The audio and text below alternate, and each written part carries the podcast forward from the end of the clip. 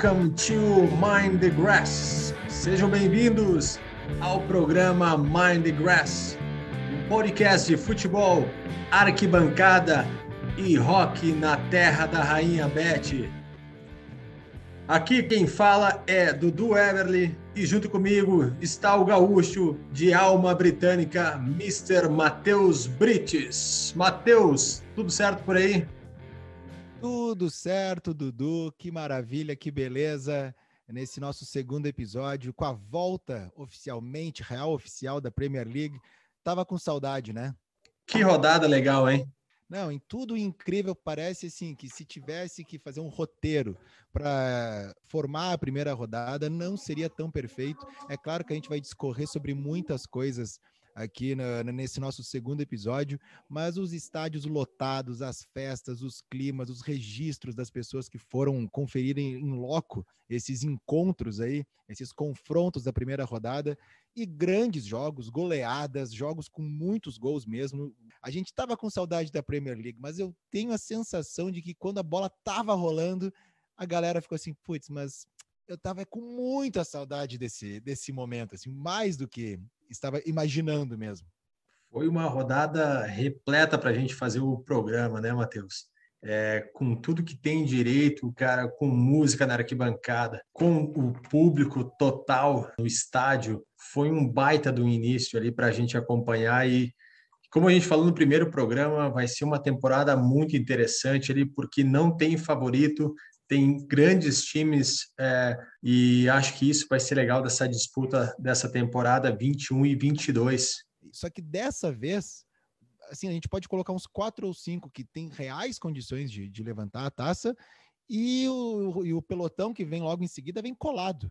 Né? Uhum. São muitos times e, e, e estão, claro, uh, se qualificando. Nós, por exemplo, fomos derrubados no episódio passado. Grealish era o grande nome né, do e não deixa de ser ainda um grande nome dessa temporada da Premier League, mas logo após a nossa gravação, horas depois, Lukaku é anunciado no Chelsea. Sim. E aí é um outro grande personagem, né? O Chelsea aí já goleando, e claro, a gente vai falar disso, sem o Lukaku. Mas só uma coisinha, Dudu, antes da gente começar, eu gostaria de agradecer todos que compartilharam, que curtiram, que ouviram o nosso primeiro episódio. A gente está realmente muito feliz com a repercussão que teve, né? Os feedbacks todos e, e toda a galera que estava né, mandando mensagem né, sobre o conteúdo que a gente tentou propor aqui, colocar no nosso podcast. No, acho que assim como a volta da Premier League, fiquei muito feliz com tudo que estava acontecendo. Não sabia que ia ficar tão feliz com isso, mas eu também, uh, no nosso podcast, estava, claro, contente né, de poder fazer isso aqui contigo, mas fiquei mais feliz ainda sabendo que tem muita gente que curte também esse papo de arquibancada e que com certeza vai né, continuar aí nos ouvindo, esperamos assim. E compartilhando e também contribuindo, né? Isso foi legal também, vieram muitas sugestões até de entrevista, tópicos. Então tem a galera acompanhando que gosta mesmo desse mesmo assunto, né, de papo de arquibancada, de futebol inglês e de música inglesa. E é com isso que eu acho que a gente fala, Matheus, de futebol e música, que eu mando essa aqui para ti, ó.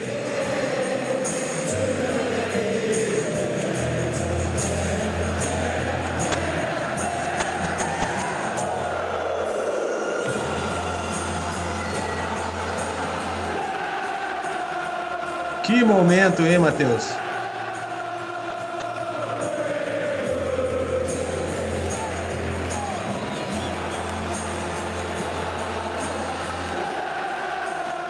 Thomas Frank agora caminhando no meio do campo, pedindo para a galera cantar mais alto.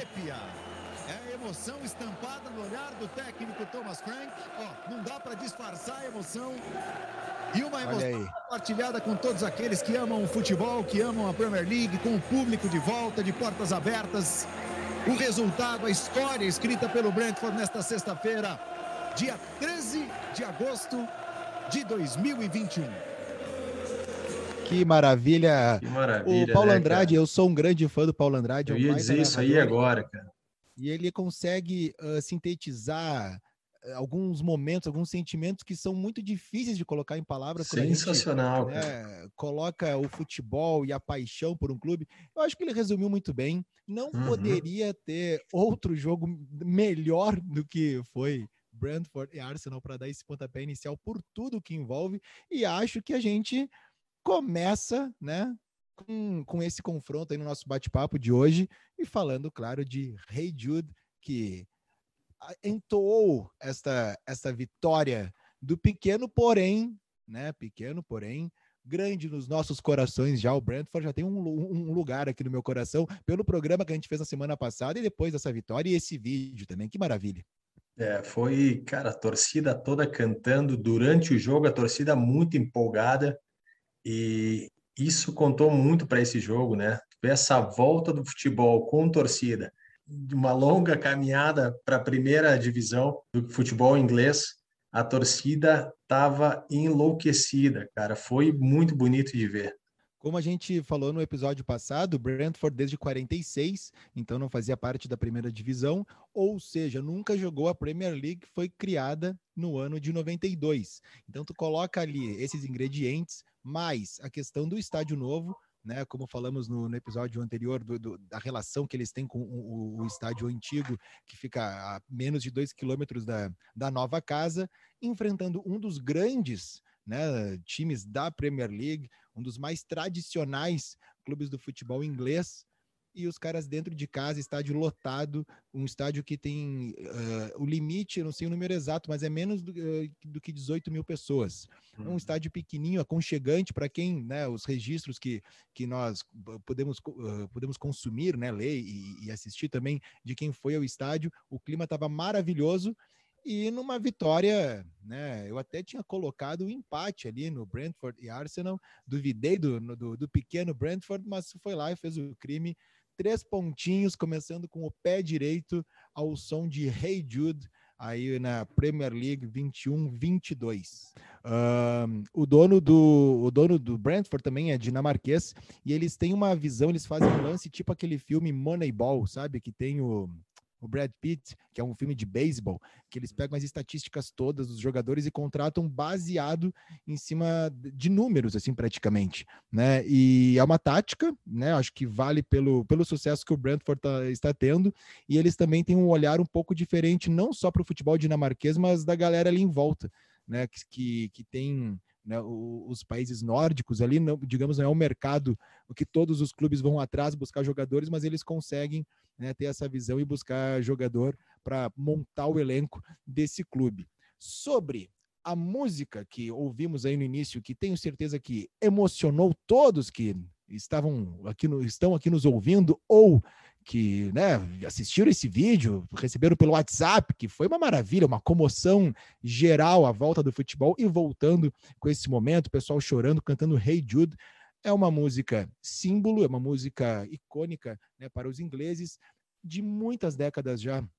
Tem esse costume de os estádios de futebol cantarem músicas das paradas de sucesso, e digamos que Beatles não deixa nunca de estar numa parada de sucesso, né? E, e, e vira o hino do, dos torcedores. É o que o inglês gosta, né? É ir para pub, beber e cantar. E se tiver um futebolzinho ali, pronto, fechou, tá, tá tudo feliz, né? Tá todo mundo bem. Hey Jude é uma música que faz parte de um single, de um EP dos Beatles, né? Ela foi lá do A uh, de Revolution, que foi o lado B, né? Desse EP lançado em 68. É uma música que tem uma história muito legal e tem algumas pa uh, particularidades né, algumas curiosidades. A, a história da composição de Hey Jude foi quando o John Lennon se separou da sua primeira esposa, Cynthia Powell, e eles, né, desse, desse casamento, eles tiveram o filho, o Julian, e o Julian criança ainda estava vendo ali a separação dos pais, o divórcio, todas as coisas, e o Paul McCartney, muito sensível, pensou em ir à casa de Cynthia para levar flores e, e, conversar com ela e com o Julian, né, com o garoto, Uh, dando algumas palavras assim de conforto e o que, que poderia né, pensar, pô, é ruim, mas assim, vamos, vamos olhar para frente, vamos erguer a cabeça, vamos remontar a vida, né, uma forma positiva, uma forma Paul McCartney de ser nesses momentos. E acontece que Paul McCartney, no caminho, ele foi dirigindo, e ele mesmo conta essa história, que ele, quando estava dirigindo, ele não ouvia nada, que era para ver se conseguia compor enquanto dirigia, né? Alguma, alguma ideia. E foi no meio do caminho pensando o que falaria para o Julian. Hey, Julian, don't make it bad. Take a sad song and make it better. E foi né, no meio do caminho pensando nisso, pensando no rei Julian. Pô, falar pro, pro garoto. Quando chegou lá, estava, digamos, com um esqueleto de uma música na cabeça.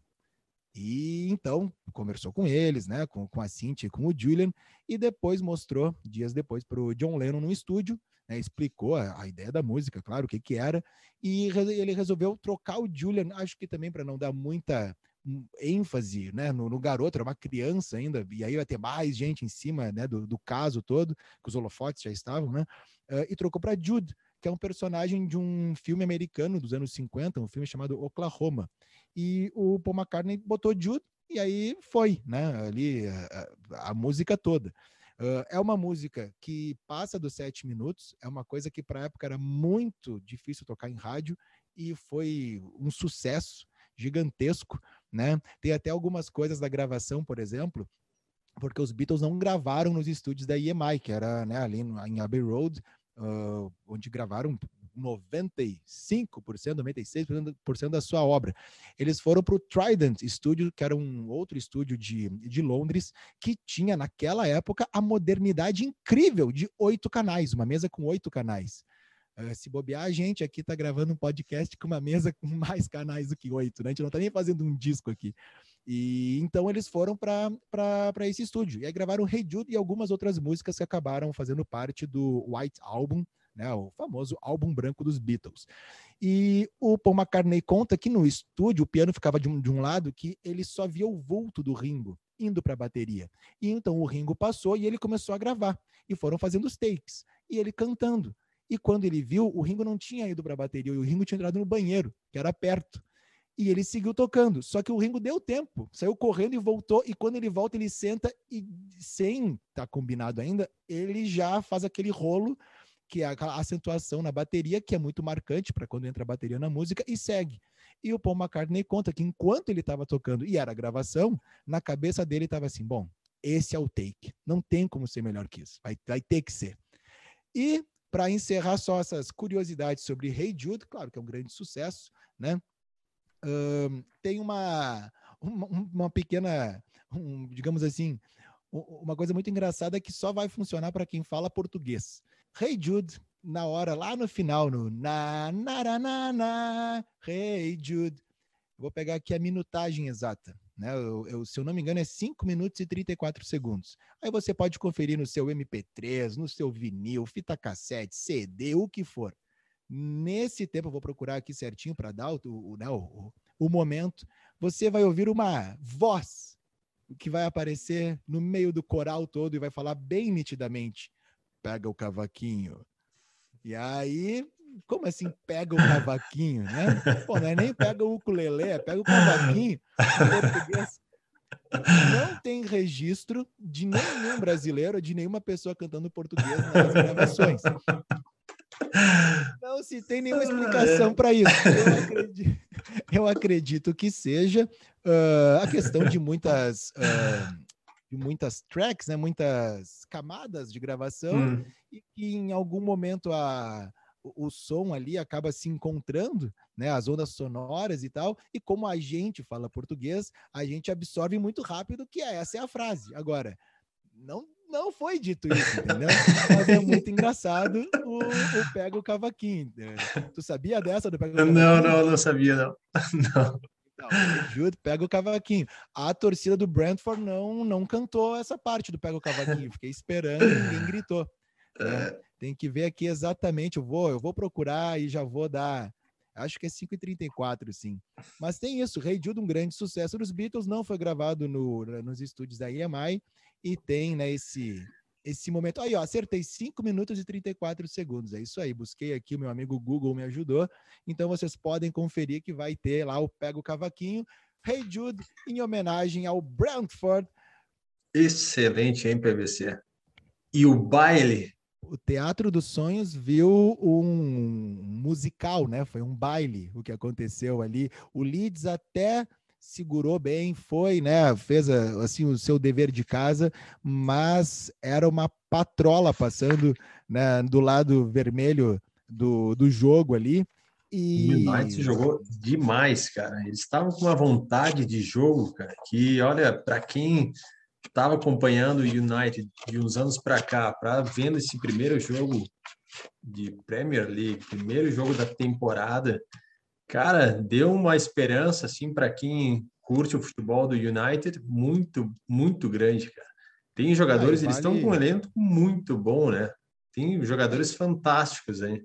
É só ver, assim, não precisa, não precisa exemplificar muito, é só, só pegar o próprio Pogba, que jogou muita bola na Premier League passada inteira. Ele deu duas assistências para uhum. gol, apenas duas, e nesse jogo ele deu quatro né? O que pronto, né? Acabou, não precisa, não precisa mais explicar o que aconteceu nesse nesse dia. E, e o jogador Greenwood é muito bom, o guri, cara. Daniel James também, um baita no jogador, de categoria de base, 19 anos. O, o, time por elenco, assim, nome por nome, o United faz alguns anos que tem, não dos do, os 11 em campo, mas, digamos assim, metade do time que se esperava sempre render um pouco mais do que vinha rendendo. É e... claro que a gente não pode dizer que ó, a temporada passada foi tão ruim assim. Uhum. Foram finalistas da, da Liga Europa, perderam nos pênaltis né, para o Vigia Real. Solskjaer né, eh, não, não levantou, não, não foi unanim, não é unanimidade ainda, mas ficando sempre ali fazendo o seu trabalho e parece que essa é a temporada de colher os frutos né, do, das temporadas passadas, onde foi levando muita pedrada e construindo né, um, um bom time. O Leeds tem né, todo um apreço pelo seu passado, o Super Leeds dos anos 70. É um clube que subiu na temporada passada e na temporada passada fez o primeiro jogo em Anfield contra o Liverpool, um grande jogo.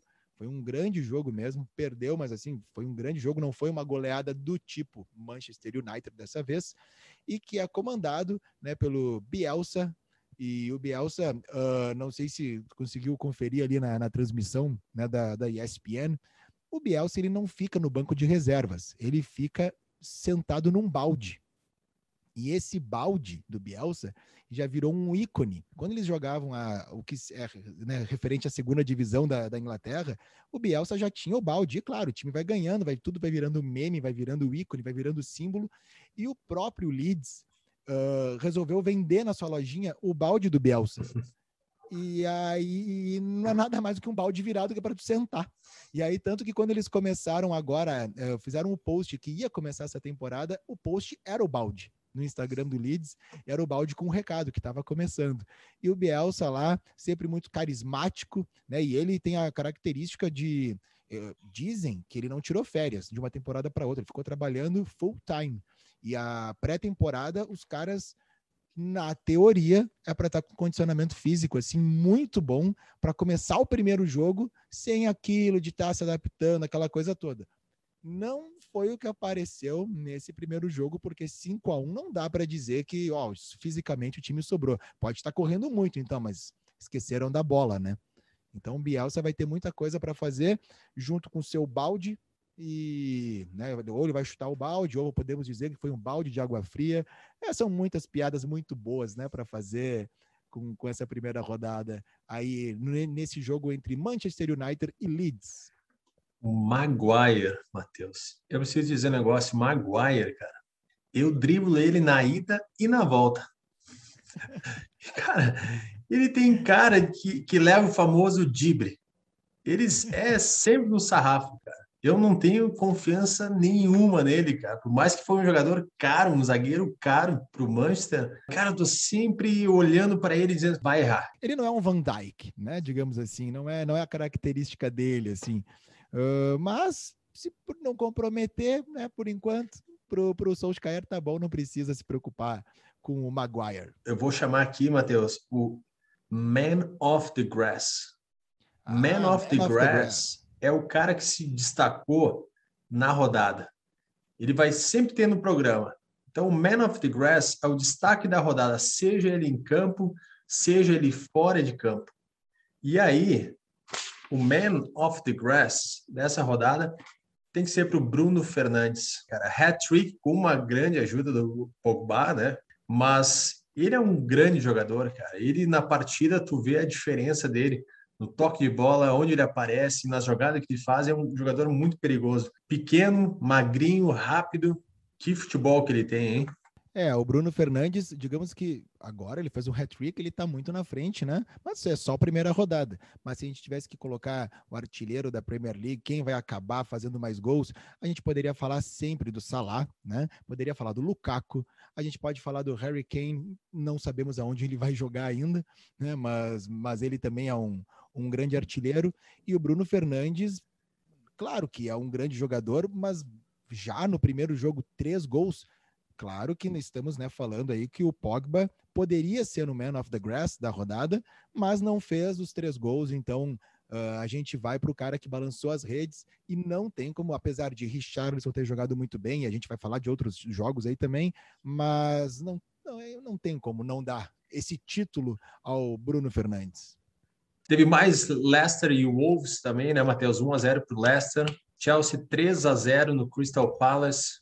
Chelsea dando cartão de visitas, né? Campeão da Champions, campeão da Supercopa da Europa, postulante a título da Premier League, dentro de casa, contra um time mais fraco, goleada, fez o que tinha que fazer e agora é só esperar o Lukaku. Uh, o UEFA divulgou né, hoje né, os três candidatos ao melhor jogador da Europa da temporada 2021. Tem o Jorginho, Kanté e De Bruyne. Os três jogadores estão concorrendo ao melhor jogador da Europa temporada 2021. De Bruyne foi muito bem, claro, uh, e é uma peça fundamental para o esquema do Guardiola, mas não levantou a Champions que o Jorginho e o Kanté levantaram, e acho que o Jorginho ainda tem um asterisco ali, uma, uma estrelinha, digamos assim, a mais, pelo fato né, de ter sido campeão europeu com a sua seleção.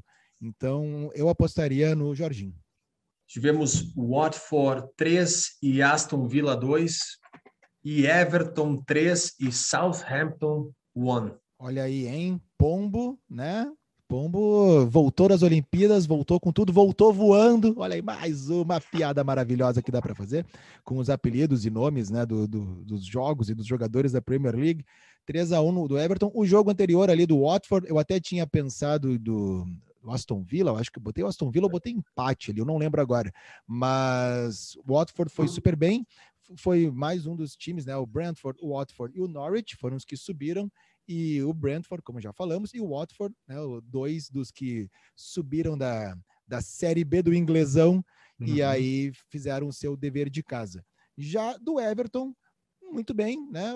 Era o que se esperava nesse confronto, uma vitória do Everton. Acho que é, não é o, o grande candidato, não está ali no G4 dos candidatos a título, mas começa a colocar uma pulga atrás da orelha aí, atrás dos, uh, dos apostadores, né? O Everton pode figurar numa Champions, quem sabe. O Richardson jogou muita bola também nessa partida. O pessoal já falou no programa passado da recepção dele pós-Olimpíada. Ganhou até uma música, né, Matheus? Essa música dele é uma maravilha. Vamos, vamos rodar a música e depois a gente fala da música, pode ser?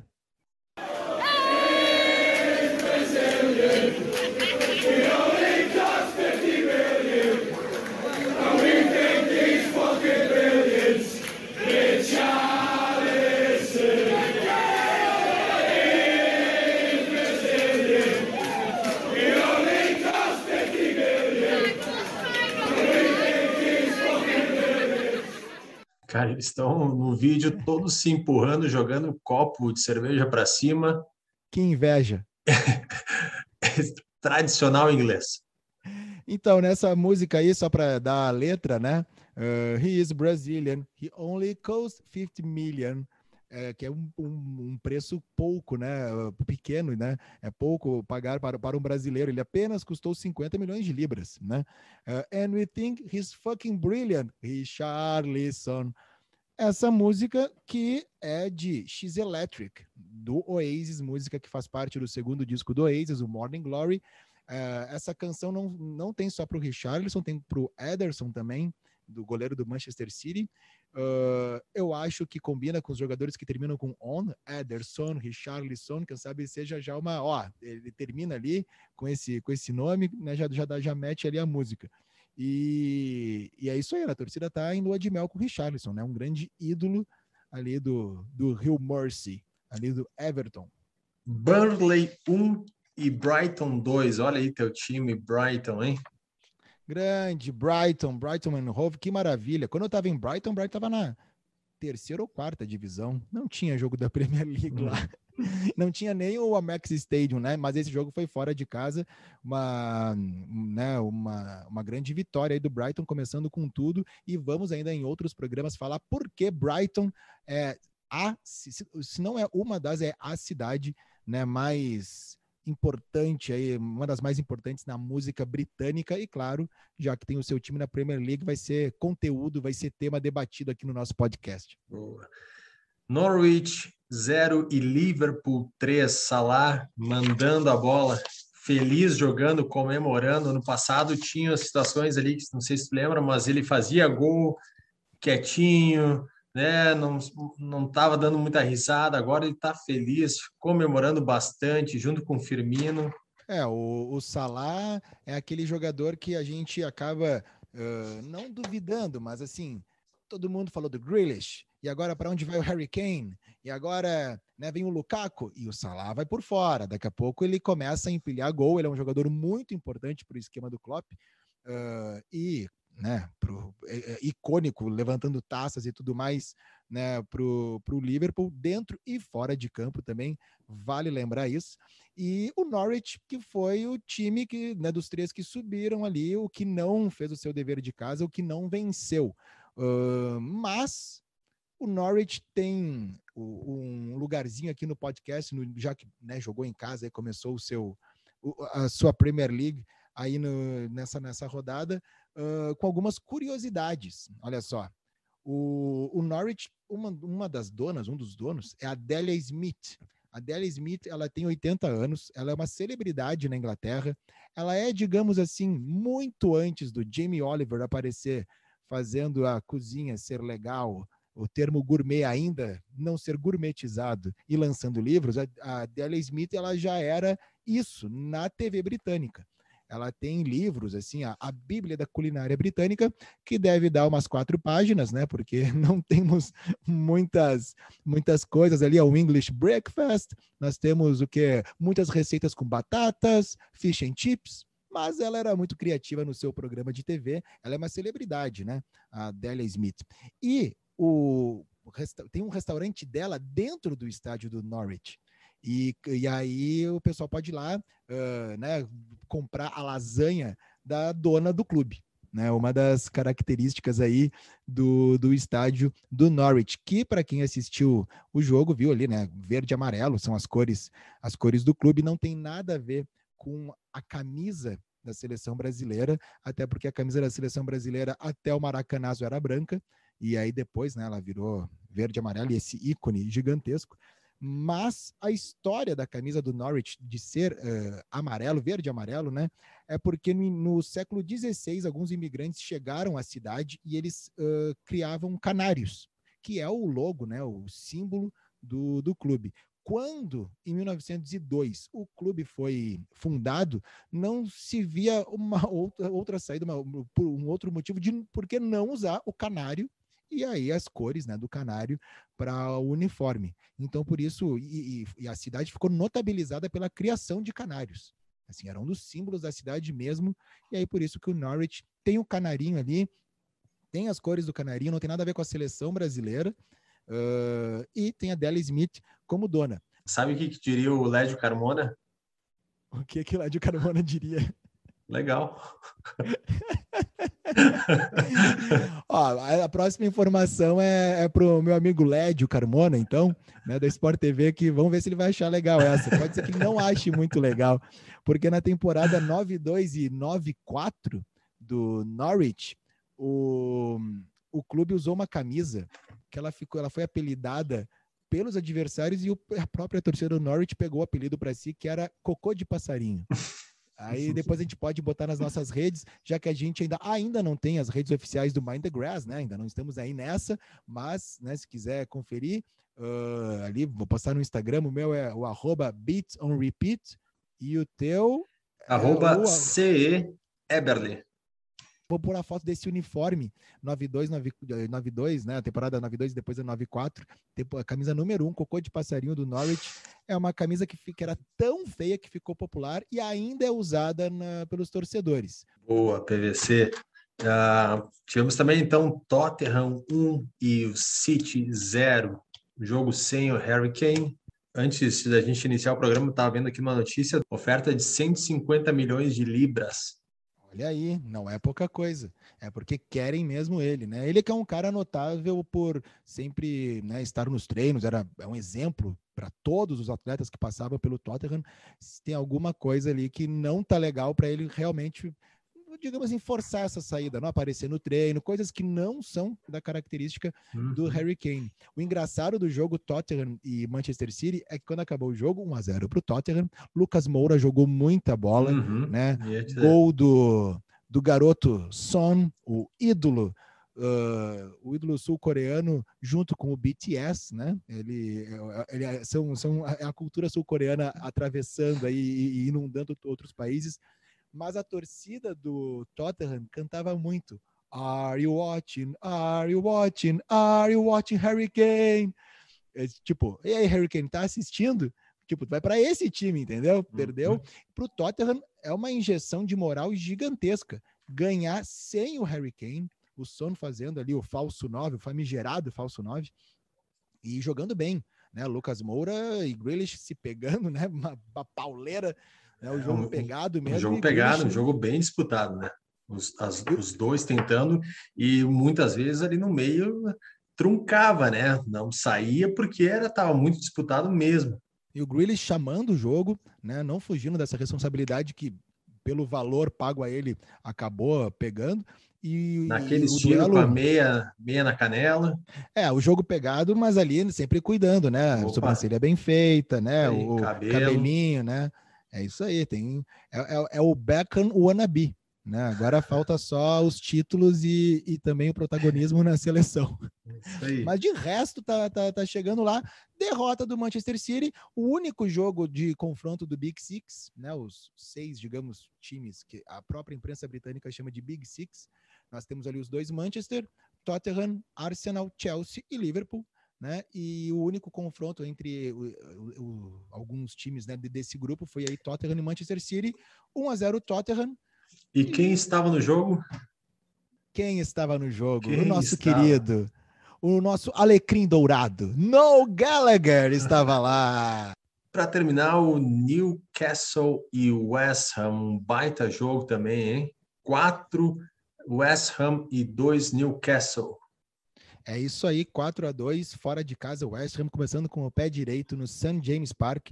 Vale lembrar algumas estatísticas que não só jogar fora de casa, né? Era difícil esse jogo para o West Ham, mas também que o, o, o, o West Ham é o time que o Newcastle mais venceu na Premier League, foram 22 vitórias no decorrer aí da história. Nos últimos sete jogos, os Hammers venceram apenas duas partidas, em 2012 e 2018, e agora então conseguiram a sua terceira na temporada 21-22. Uma maravilha, né? E quem pôde conferir esse jogo em loco, tenho certeza que saiu de lá feliz da vida.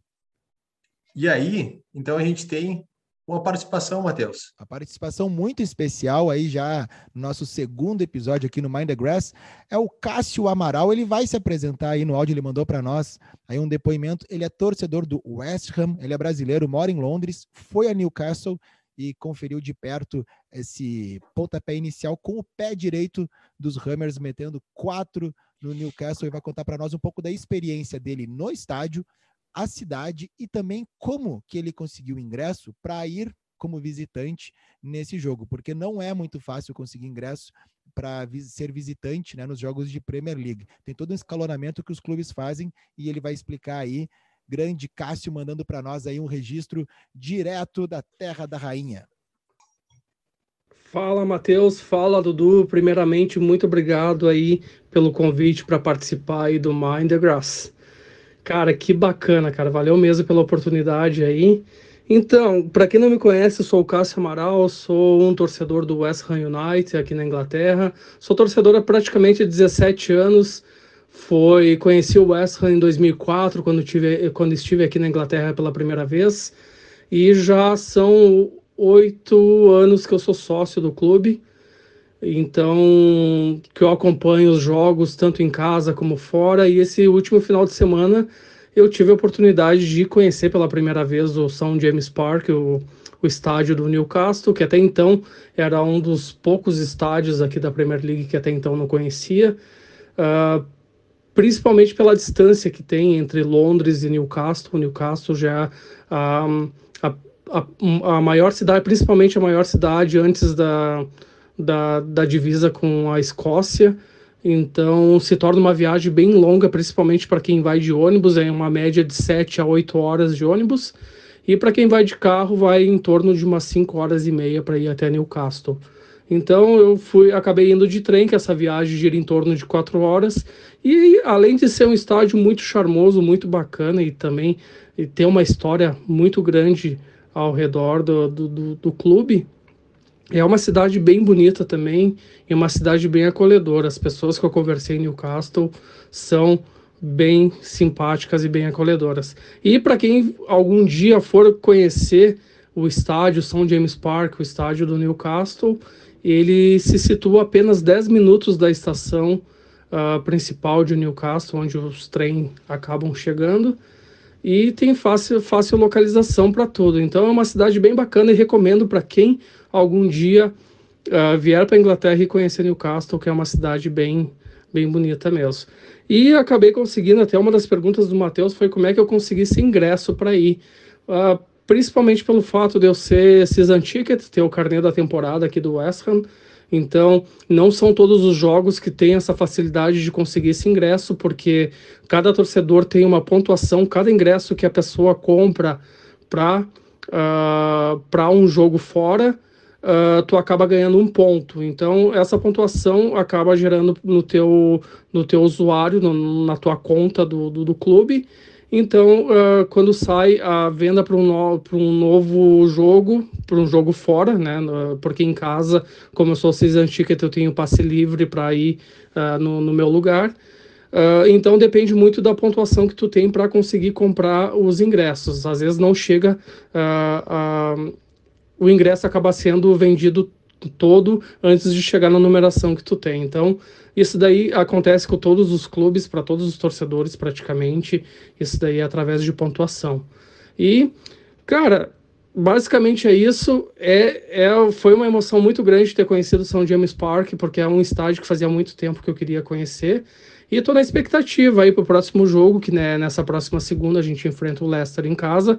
Tivemos uma arrancada boa nesse início de Premier League, só que ainda, mesmo assim, eu estou um pouco preocupado, porque até o momento a gente não contratou ninguém, que nós teoricamente estamos precisando de mais, uh, mais peças no, no, no time, principalmente o meio de campo e dois laterais, e seria bom até vir um zagueiro e até mesmo um atacante de ofício, porque hoje nós temos um um, um atacante que é o Antônio, né? Sendo que a posição original dele seria de volante, né? Então, basicamente é isso. Vamos ver o que, que vai acontecer nessa temporada. Estou na expectativa também na questão que o West Ham vai jogar uh, pela primeira vez na fase de grupos já da, da, da Europa League. Então, o sorteio vai acontecer no final desse mês. Então, já na expectativa para ver se vai ser possível acompanhar o West Ham durante, ao redor da Europa. Uh, mas o que mais vai impedir é a questão aí de alguns países ainda estar bem restritos aí na questão do, uh, da pandemia, né, da, do, do, vírus. Mas é isso. Mais uma vez, obrigado, Matheus, Dudu, valeu mesmo pela, pelo convite e foi um prazer enorme participar aqui com vocês. Valeu.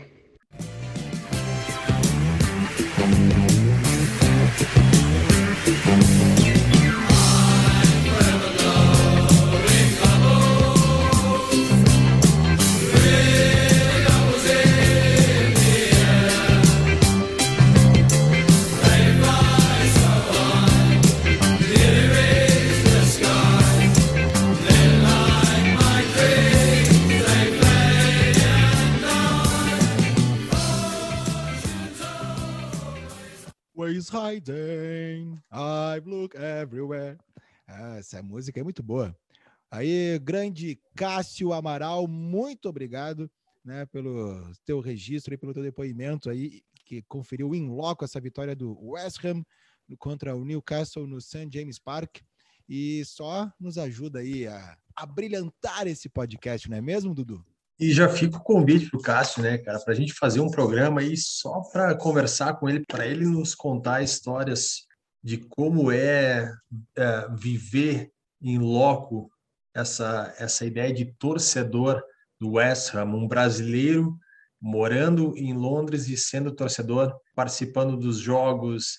Enfim, acho que, cara, é um programa bem legal. Então, fica o convite para o Cássio papo de arquibancada com ele, acho que vai ser bem legal. Quem quiser aí seguir o Cássio pelos estádios, é só procurar no Instagram Cássio Amaral ou também Hammers Brasil, que é a torcida a qual ele faz parte, né, que está sempre postando informação e curiosidades, né, sempre atualizando os torcedores do West Ham em português né, não só do, dos jogos na ida nos estádios, mas também de números e confrontos e, e, tudo mais. Bem legal o trabalho dos caras.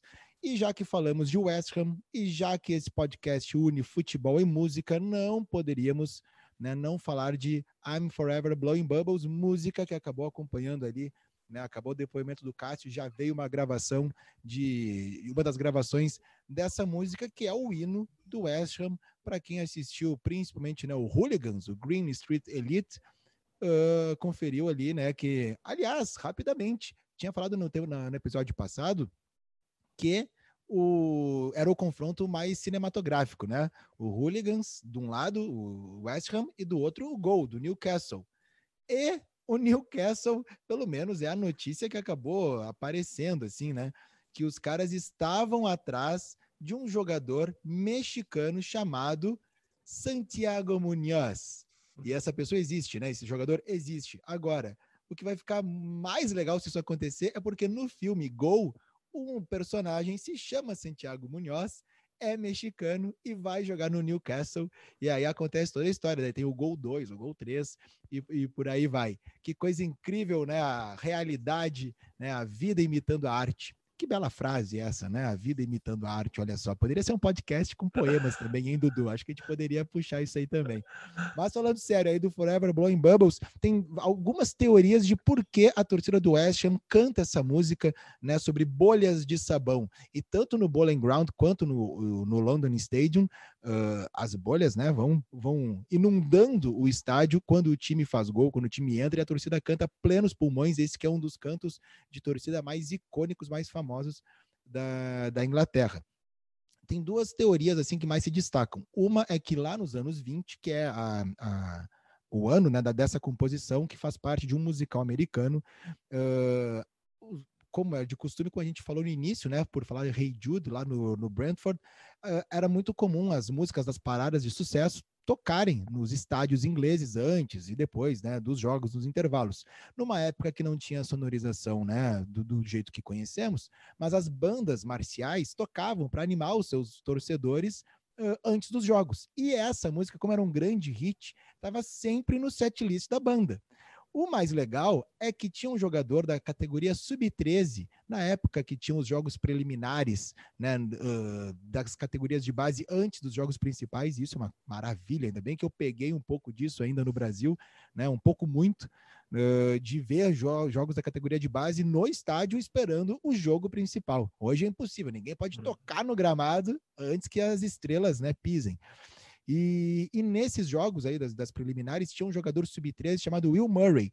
E esse jogador, esse menino, tinha ele era muito parecido com o menino de uma propaganda de um sabonete chamado Bubbles. E a trilha sonora desse sabonete britânico era I'm Forever Blowing Bubbles. Então dizem que os torcedores cantavam para o menino, né? E aí era uma. Ao mesmo tempo era legal, era engraçado, e foi ficando, e foi ficando, foi ficando, e ficou. Mas a teoria que eu sempre ouvi não é essa.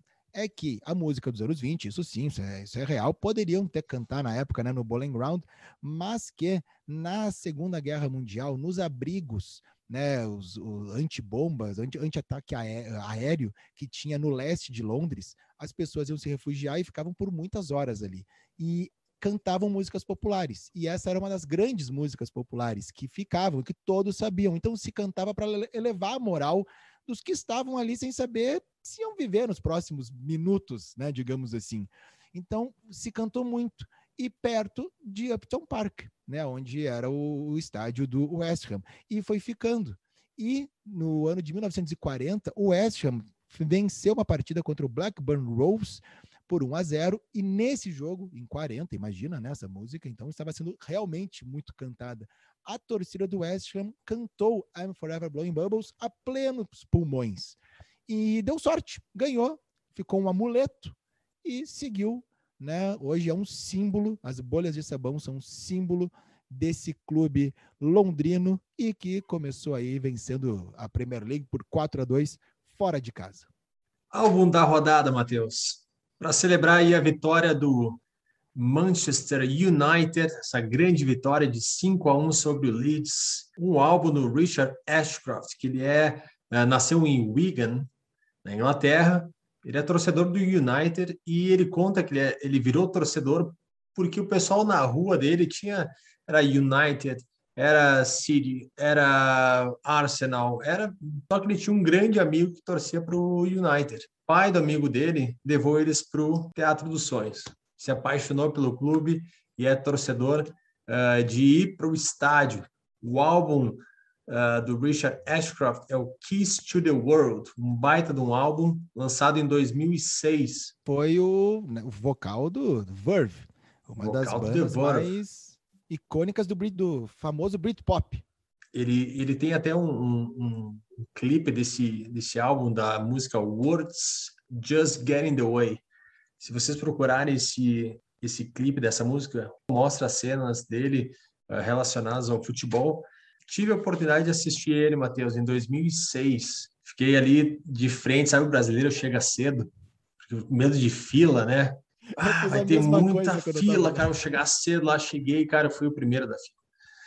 Peguei lá, abri os portões, aí entrei no teatro, peguei a cerveja, peguei uma pint, fiquei lá e caminhava para lá e para cá, ia tomando uma pint, aí me escorava ali na grade, olhava para o palco, os caras terminando de montar, isso, sei lá, duas horas antes do show. E aí começou a chegar o pessoal, vai chegando, vai indo, cara. Que o brasileiro, incrível, o, o, brasileiro já com o seu kit show, capa de chuva, porque vai ficar muitas horas na fila, a toca do Gugu, que é fácil de jogar e já monta uma barraca, levando marmita, né? Todas as coisas ali, um cartaz para poder, né, chamar a atenção do ídolo. E quando chega lá, tu, só tinha tu no teatro.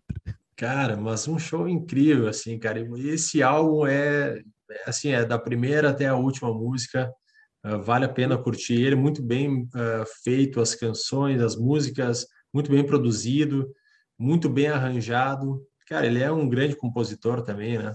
É um grande compositor, é um grande álbum mesmo, né? Tu que teve a ideia de colocar como o álbum da rodada esse por né, a menção à vitória do United e ele ser torcedor, foi uma baita lembrança mesmo, é muito bom. Uh, por acaso, o show tu viu no Brixton, eu não sei na época, em 2006, se já era O2, mas é a Brixton O2 Academy, não é era. O... Não era. Não era o tio, né? Não, era só Brixton Academy. É que é o centro de diversos shows muito, assim, muito famosos, né? Do, do, do, é, faz muito, faz parte do, cenário todo ali, do, do, mapa do rock londrino. Uhum. Tem que passar por lá, né? Tem que tocar lá as bandas. É Brixton, incrível, é cara. Um... O teatro é incrível.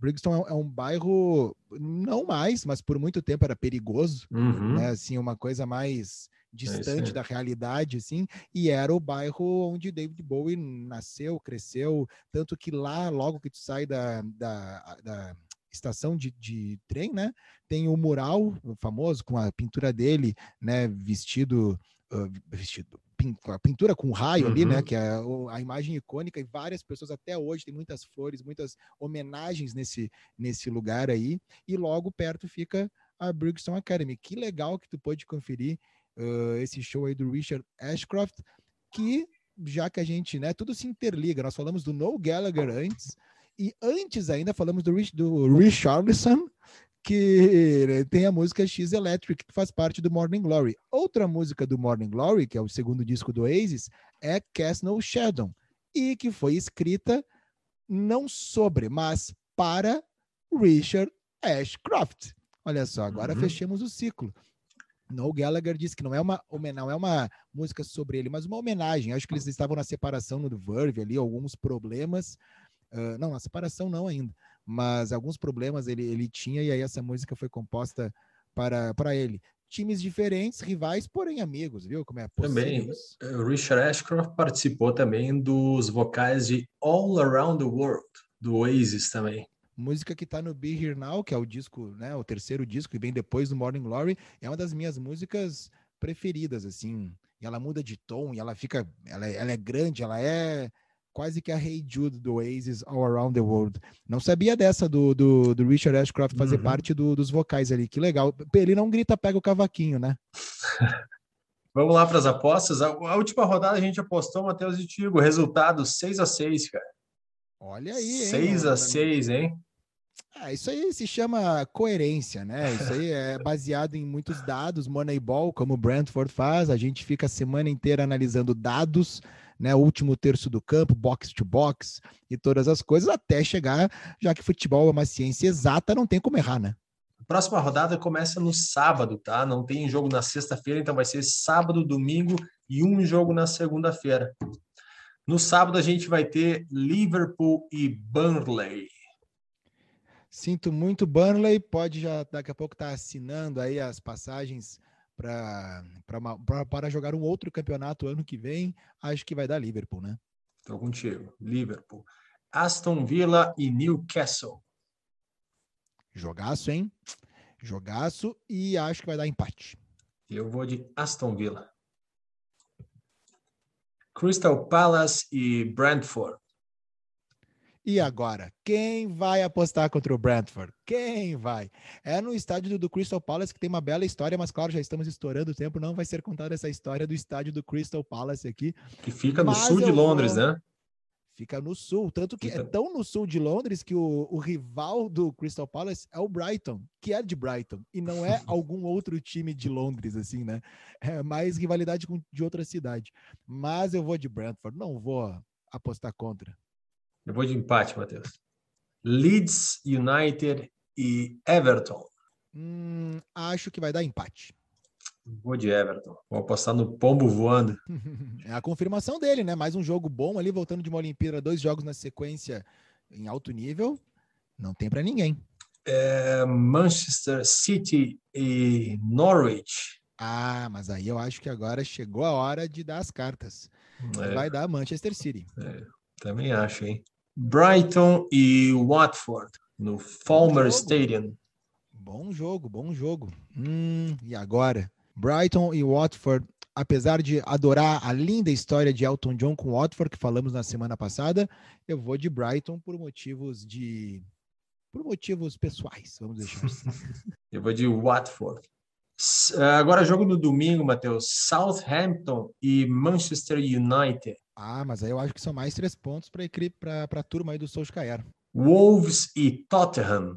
Wolves e Tottenham. Será que foi um achado aquele gol do, do Tottenham? Ou. Não, acho que não. Mas, mas assim, eu vou, eu vou no empate aí, já que está na casa do Overhampton. Eu vou no Tottenham. Um dos clássicos, né, Matheus? Arsenal e Chelsea. Chelsea e Arsenal, olha, eu tô achando que o Arsenal ainda não está pronto para enfre enfrentar esse Chelsea. Não sei se o Lukaku está né, apto a jogar, está no bid, mas mesmo assim o Chelsea vem muito embalado, muito forte. Acho que vai dar Chelsea. Eu vou no Chelsea também. E na segunda-feira, West Ham e Leicester. West Ham, nosso amigo Cássio Amaral. Pô, acho que uh, em casa, né, London Stadium, para confirmar essa boa fase, o West Ham vai ganhar do Leicester, que está correndo por fora, mas acho que não vai dar para o Leicester dessa vez. É isso aí, vou de West Ham também. Apostas feitas. E é isso aí, né, Matheus? Muito bem, Dudu. Aí o nosso segundo programa. Uh, um pouquinho mais extenso que o primeiro, claro, mas também né, uma rodada cheia, completa, com muitos personagens e muitas coisas para a gente debater, além de Man of the Grass, uh, o disco da rodada, histórias né, como Hey Jude, uh, o Richard Ashcroft falando ali também do show, né, e, e outras curiosidades, como a, a dona culinária, né, a, a gourmetização, digamos assim, do Norwich. Esse pode dizer que é um time gourmet, né, antes de qualquer outro aí. mas a gente fica aí uh, muito feliz aí por todos que estão nos acompanhando aqui no, no podcast. Boa rodada de Premier League para todo mundo. Façam suas apostas e a gente volta na semana que vem. Na semana que vem. Valeu, galera. Muito obrigado para quem está escutando. Um abraço para todo mundo. Um abraço para o Maguire. Valeu, Matheus.